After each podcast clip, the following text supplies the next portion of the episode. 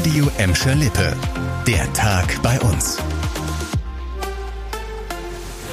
Mit Dirk Hübner, hallo zusammen. Gas wird teurer und teurer und das hat natürlich Konsequenzen beim Heizen. Gladbecker, Bottropper und Gelsenkirchner setzen immer mehr auf Holz. Die Verkaufsstellen und Baumärkte bei uns melden einen regelrechten Ansturm und teilweise ist das Brennholz ausverkauft. Der Regionalverband Ruhr hat uns auf Nachfrage bestätigt, man wisse nicht, wie lange das Holz noch reiche.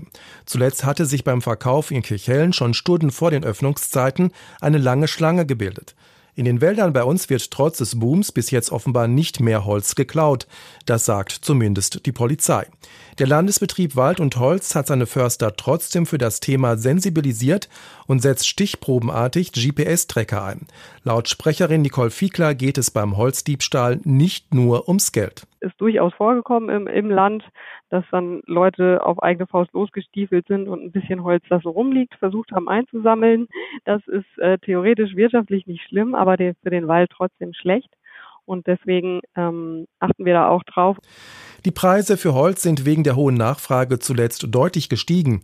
Beim RVR liegen sie aktuell etwa doppelt so hoch wie Anfang des Jahres. Wir bleiben beim Thema Energiekrise. In einigen Kirchen bei uns wird es in diesem Winter für die Gottesdienstbesucher kalt bleiben. Um Energie zu sparen, hat die Pfarrei St. Augustinus im Gelsenkirchener Süden beschlossen, in allen Gebäuden die Heizungen auszuschalten. Geheizt werde nur noch, wenn es unbedingt notwendig sei, zum Beispiel damit es keine Schäden an den Gebäuden gibt, heißt es von der Pfarrei. Große Kirchen zu beheizen sei wegen der steigenden Preise im Moment kaum noch bezahlbar. Auch in anderen Gemeinden bei uns wird überlegt, die Heizung zumindest runterzudrehen. Die katholische Kirche in Bottrop arbeitet gerade an einem entsprechenden Konzept, das ab November gelten soll. Im Gemeindezentrum der Gladbecker Christuskirche wird schon jetzt die Heizung etwas runtergedreht, sagte uns der Pfarrer.